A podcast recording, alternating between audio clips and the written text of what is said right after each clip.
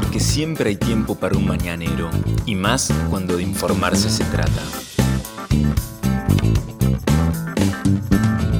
Las noticias más relevantes de la ciudad a primera hora de la mañana.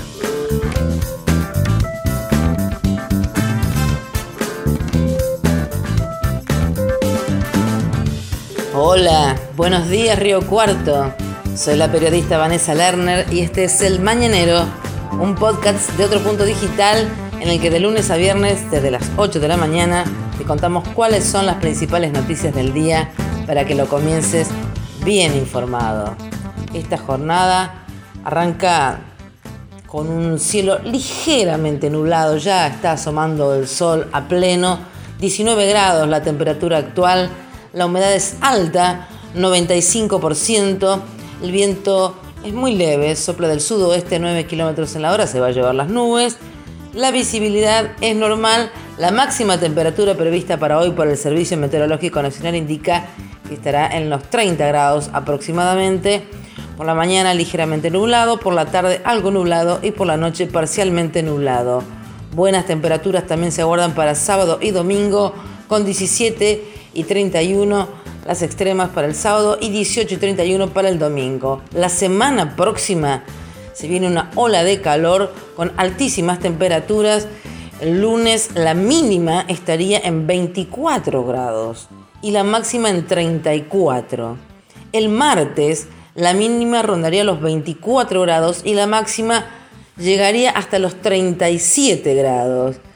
Y el miércoles la mínima sería de 25 grados y la máxima de 37 grados. A prepararse entonces porque se viene una semana calurosa y sofocante, por lo que ya está proyectando el Servicio Meteorológico Nacional. Estas son las principales noticias del día. Ayer a la siesta hubo una conmoción en el microcentro de la ciudad, en la tradicional esquina de Rivadavia y General Paz, cuando los transeúntes observaron cómo un hombre completamente ensangrentado caía desplomado sobre la vereda en la escalinata de ingreso a un negocio de ahí de la zona. Aparentemente, por lo que se pudo investigar, este hombre había sido gravemente apuñalado en la zona del tórax cuando se produjo una pelea en una pensión ubicada en los altos de Rivadavia al 158 y terminó en la esquina ahí con General Paz. La discusión se habría iniciado, según dijo la policía, por un teléfono celular. El herido, un hombre de 47 años de apellido Molina, cayó gravemente apuñalado. La policía llegó al lugar, cerró el tránsito en por lo menos dos cuadras a la redonda.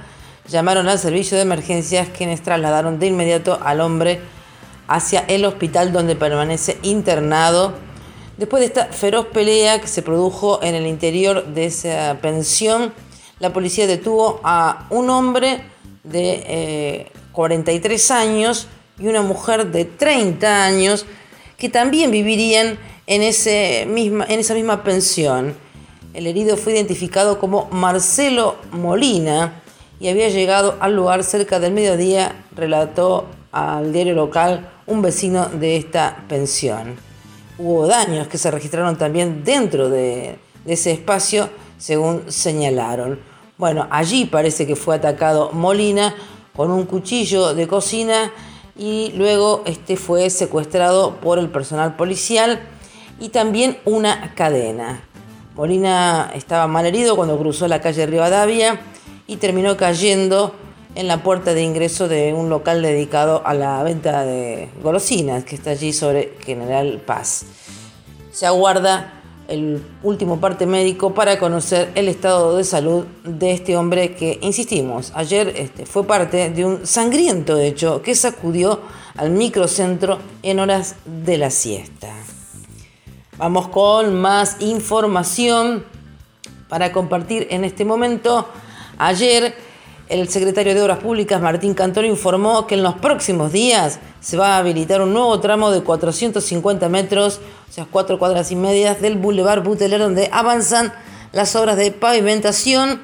Recordemos que este trabajo se viene desarrollando, estas obras se vienen desarrollando ya hace un tiempo, que la inversión es para una extensión total de 2.700 metros y se destinarán más de 116 millones de pesos, con dos calzadas de 8 metros 40 cada una, cordón cuneta, boca calles, vados de hormigón. Se están colocando también eh, y refuncionalizando el alumbrado público del bulevar, como también va a haber semaforización en ese sector.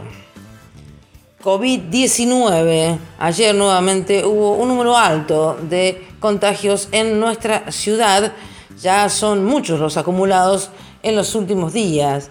Según los datos provistos por el Ministerio de Salud de la provincia de Córdoba, 48 personas fueron detectadas como nuevos casos positivos. El total es de 11.533 personas. Ayer no se notificó ningún fallecimiento. Hasta el 27 de febrero, las personas fallecidas en Río Cuarto son 222. En tanto, en la provincia también viene a un ritmo creciente y sostenido. Ayer se informaron casi 700 nuevos casos, 696 concretamente. El total es de 162.444 casos. Ayer se notificaron los fallecimientos de dos personas, un hombre y una mujer. En total son 2.861 las personas fallecidas en nuestra provincia. Al día de la fecha están internados 500 personas en camas de unidades para adultos COVID-19, lo que representa casi el 19% del total de camas en la provincia y el 14,33% del total de camas de la República Argentina. Operativo Identificar se realiza hoy en la vecinal Jardín Norte, ubicada en Omahuacas 2305, esquina 17 de octubre, allí en el barrio vecinal Jardín Norte, eh, de 10 a 13.30 horas se realizarán test de antígenos, PCR, hisopados y test serológicos según se determine luego del triage realizado al concurrir. Reitero, entonces, en la vecinal Jardín Norte hoy se desarrollará el operativo Identificar. Mientras tanto, continúa la vacunación en el Polideportivo Municipal número 2 contra el COVID-19, allí detrás del casino, en Mariano López Cobos y Manuel Giaquino. Por la mañana se está vacunando a las personas mayores de 70 años.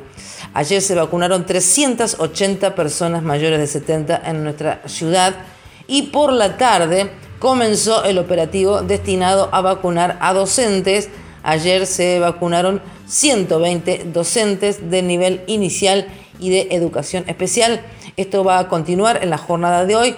Las personas que tienen que concurrir al Polideportivo Municipal son solamente aquellos que han sido notificados, ya sea por correo electrónico o por mensaje de texto, y que hayan sido contactadas por integrantes del equipo municipal para confirmarles el horario. Se ha solicitado no concurrir en otro día ni horario que no sean los informados para evitar aglomeraciones y esperas innecesarias y las autoridades insisten en que nadie va a ser vacunado sin un turno asignado previamente. Estas fueron las principales noticias que tenés que saber para comenzar el día. Escuchanos todas las mañanas, de lunes a viernes, ingresando a nuestra web. El Mañanero es un podcast con producción técnica de Alejandro Floriani y la producción periodística del equipo de Otro Punto Digital. Mi nombre es Vanessa Lerner. Nos reencontramos.